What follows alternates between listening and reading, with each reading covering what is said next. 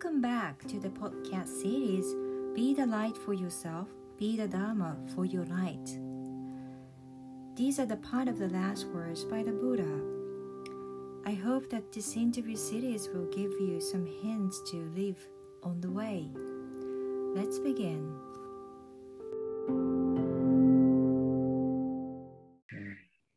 Um, in a way that for me, learn from you about how you found your home feels very deep in my heart, touches my heart. So it was Mm. really great moment that you have met him then. Yeah, yeah, and he he can never really Mm, uses the term secular Buddhism. mm, It's not it's not in his language. He's referred to it a couple of times, but every time he does, he mm. refers to Stephen Batchelor, and so it's kind of unclear if he can if Ken considers himself a secular Buddhist. I, I'm not sure. Mm, um, mm. but but that's how it seems to me that Ken has done for Tibetan Buddhism what Stephen Batchelor has done for early Ah, Theravada Buddhism and the early texts. mm, You know, really, really uh, going through really pain. It seems like painstaking measures to to, to mm, distill the teachings from the belief structures that they were brought mm, brought in with. You mm. know, um, and I'm so I have so much gratitude towards both of those teachers for uh, for the offering. You know, Ah, because uh, it, it- is again like it's like yeah, putting on clothes that fit after wearing you know after wearing clothes that were too tight for so many years. You know, it's like oh Mm, right, this is mm. this is how I always thought the teachings should be. I see. yeah, and uh, see. yeah. Mm, Thank you. Um, I yes, you re, you also mentioned about your turning point of your practice. Could you explain a little bit about it? On September 11th, yeah. Mm, yeah so yeah i'll, I'll go into into some detail on that so i i started practicing it as i mentioned i was 13 it was the early Mm. 80s um, and uh, got those books and really kind of developed my own home practice for, Mm. for i guess about four years until i until i left for college uh, but I was I was meditating every day, uh, at least 20 minutes a day, sometimes. wow, it is impressive. I, I really, you know, it's the analogy that comes to mind is like a fish to water. I, I really, Mm, I really wanted to meditate. It wasn't, it wasn't that uh, nobody told me that I should or that I had Mm, or anything like that. It was just this real mm, call. And um, so, yeah, I, I quickly uh, designed my own home practice based on what I could mm, read from the three pillars of Zen and, and Zen Mm. mind, beginner's mind. And then also my my mother had uh, some cassette tapes. Back then it was cassette tapes. I don't know if some of your Ah, might not even know what a cassette tape is. uh, um, with uh, ha- and it had these uh, several body scanning practices on it. I, I didn't even know that that was like that was a, a meditation practice.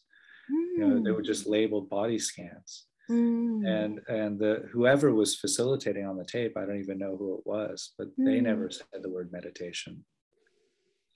But it seemed to me quite obvious at that time that doing a body scan for maybe 15 minutes or 20 minutes and then going into silent meditation it, it seemed like a really great match for me mm, it just seemed like a natural thing to do.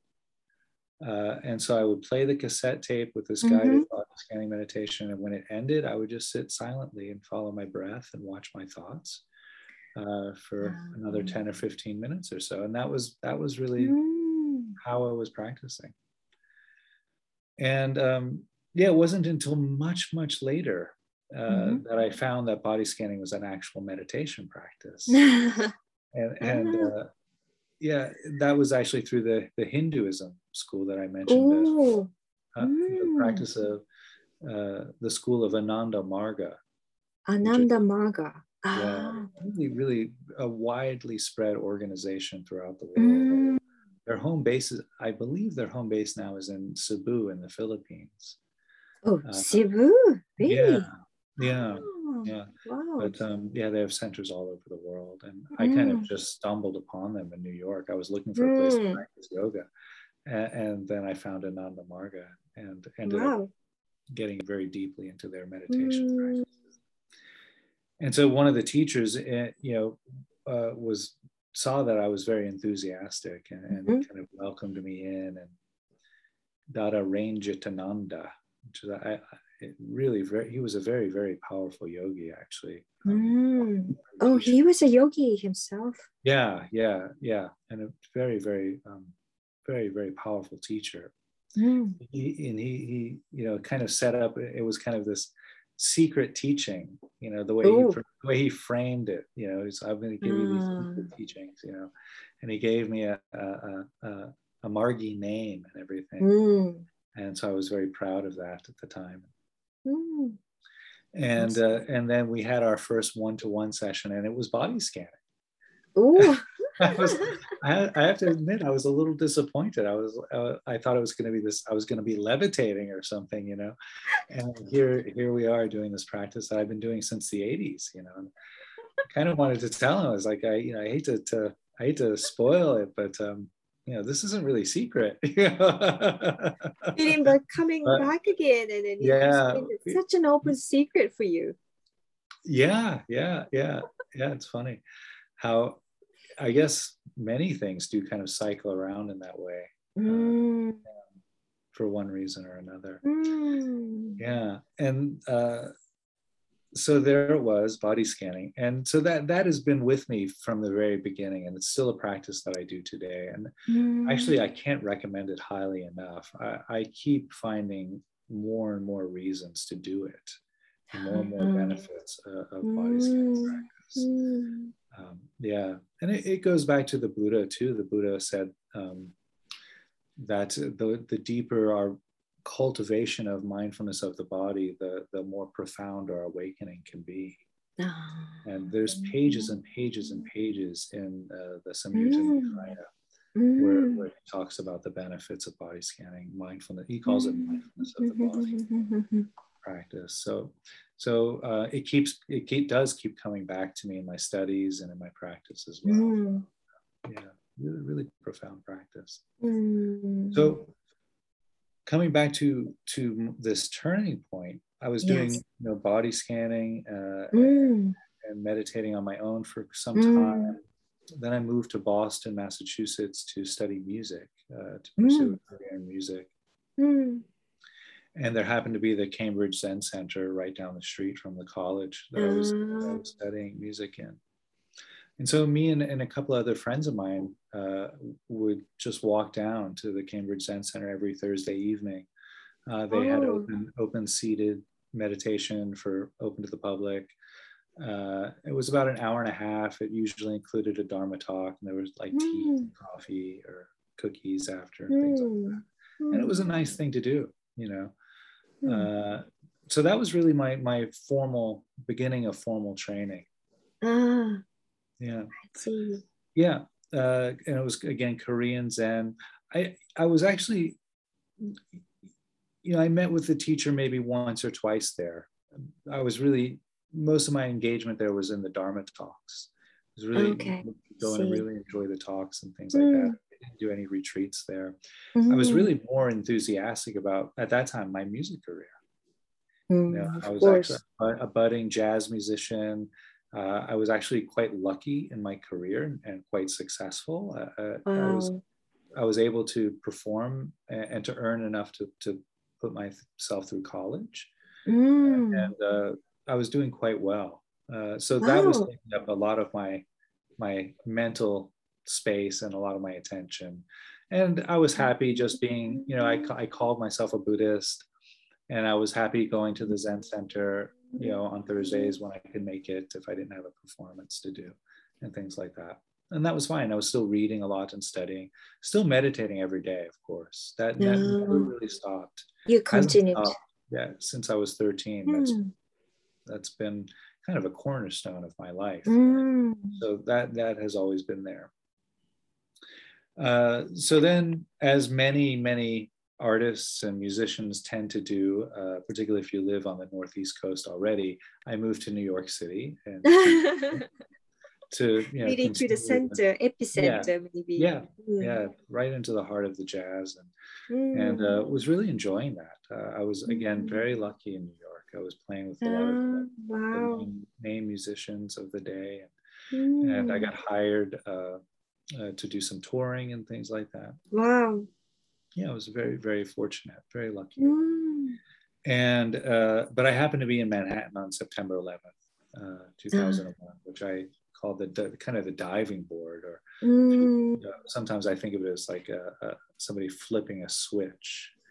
Um, and so, ha- you know, being there in New York City, watching the Twin Towers come down, uh, and and uh, absorbing that, Mm. It really um, it, it opened me up in a very, very, very profound way. Mm. It, um, it allowed me to feel Mm. things uh, in my life that I hadn't felt uh, for many, many years. Primarily because because I had come to Zen kind of so young, and come to meditation so young, and and so un, without a teacher, without a guide. Mm. I, I had kind of developed in a way so that I was using meditation as kind of a spiritual bypass. I was kind of Mm. using it to numb myself out and escape Mm. from the trials and tribulations of my childhood. Mm, right? mm. It was really like uh, for you to cope with the situations. It was a coping mechanism. It, was a, it was a Mm, defense mm. mechanism. It was a way Mm. out. Mm, Yeah. mm, And I was so lucky to have that because actually I Mhm. had, you know, without to go into too of the too many of the gory details, I had I had a pretty challenging childhood. And so um, so meditation really it, it ushered me through that in a very kind of Mm. graceful way. But but the uh the downside of that mhm, was that I, I was able to quite successfully use meditation to to really numb myself, really ah, to keep myself from feeling the mm, the the, the, the wounds that I Mhm. uh, that had been inflicted upon me in my childhood. mm, Uh, and so because September 11th, I, I was literally, you know, I had a, a view of the trade center and I was literally watched the buildings come down and mm. and the, the shock waves from the, the crumble you know i could feel and as i'm speaking about it i can actually still feel it kind of move through my body and, and uh, it, it was like um, the shell just crumbled. And all of a mm, sudden i was feeling all of these emotions and all of these feelings. And lucky that i had a meditation practice and by that time i'd been meditating over 15 years so it was Mm. quite a strong practice. Mm, so with mindfulness mhm, and with the skill of meditation i was able to discern okay what is that? What is that that i'm feeling oh that's that's pain. That's anger. That's fear. Mm, and i was able to really be very quite precise with the process of, mm, of kind of Mm. allowing the emotions to slowly start to surface and be Mm. felt. Mm, uh, you know having that that the wherewithal to be compassionate about that process. Mm, and so you know the days and weeks and months following september 11th really Mhm. really i guess up to about maybe a year and a half or two years was really just about me processing all of that. Ah, and Mm. and then slowly I, started to come to this idea that i would really immerse myself in these teachings as deeply as i possibly could with the intention of moving forth and eventually teaching them to others. Mm, and- and really quite explicitly thinking that mhm, the idea would be so that events like September 11th would be unthinkable. If, if, because these teachings have such, at their heart, have compassion, at their heart, have kindness, have Mm. equanimity, and have joy, mm, right? And so the idea is, you know, and still is my, the idea, the thrust behind my teaching is to bring those to, to the forefront so that it's not that not that because it would be somehow against the law that terrorism couldn't happen, but it would be against the heart. Mm. You know, not that, not that, you know, not to make it illegal, but to make it unthinkable. Mm. You know, so so much to to bring those qualities of the heart so deep into the world culture that Mm. you know you people would look back on events like september 11th and just think wow that Mm. was the way we look back at at cavemen now Mm. you know wow they lived in caves and drew on the wall and, and you know hunted you know and, and how we we think that's incomprehensible now that they could live that way most, Mm. right most people would think Mm. that.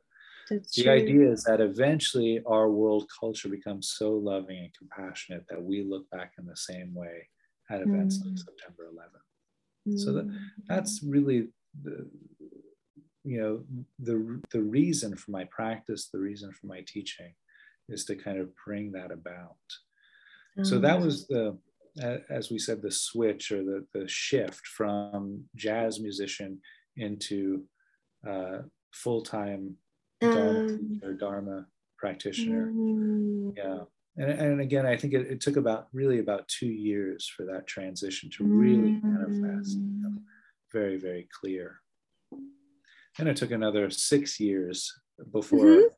feeling that i could actually teach and, you know, six years of, of real you know retreat Mm. time study time Mm. uh, uh, and and allowing the teachings to really uh, become a part of who i am uh, so Mm. much so that i could uh, that i felt like i could Mm. move forth and offer Mm. something like.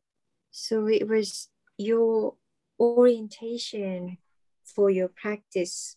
Actually, the switch has turned, and then also your career-wise, that you also turned the switch from one to another. Then, yeah yeah Mm. yeah. I um i can remember being on tour in, in 2004 and 2005 Uh, and and calling friends you know, from mhm. you know from oh, where you were stationed, and then yeah so I, I i would be on tour in like ohio or you know through Mhm. america. We did these you know american tours or chicago or wherever we were. We we'd get there and we'd stay like for four or five days playing in a jazz club and then go to the next city and I would call friends and, and say, yeah, all I really want to do is be meditating. They, they'd be like, oh, it's great. You're on tour and you're signing autographs. and, yeah. you know, selling jazz records. And I said, all I really want to be doing is, I, I literally said one once, all I really want to do is sit against a wall and, and just meditate Uh, you know I, and and it, it was really clear by that time that that, Mm. that that was where i needed to be you know I, I i needed to be doing something bringing these teachings out to for for mm, for people and, and deepening them Mm. for myself as well mm.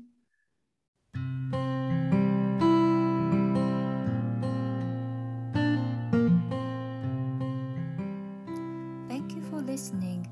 This is the end of the second part of the interview with Chris. I hope you enjoyed it. Next week is going to be the last part of the interview with him. See you next week.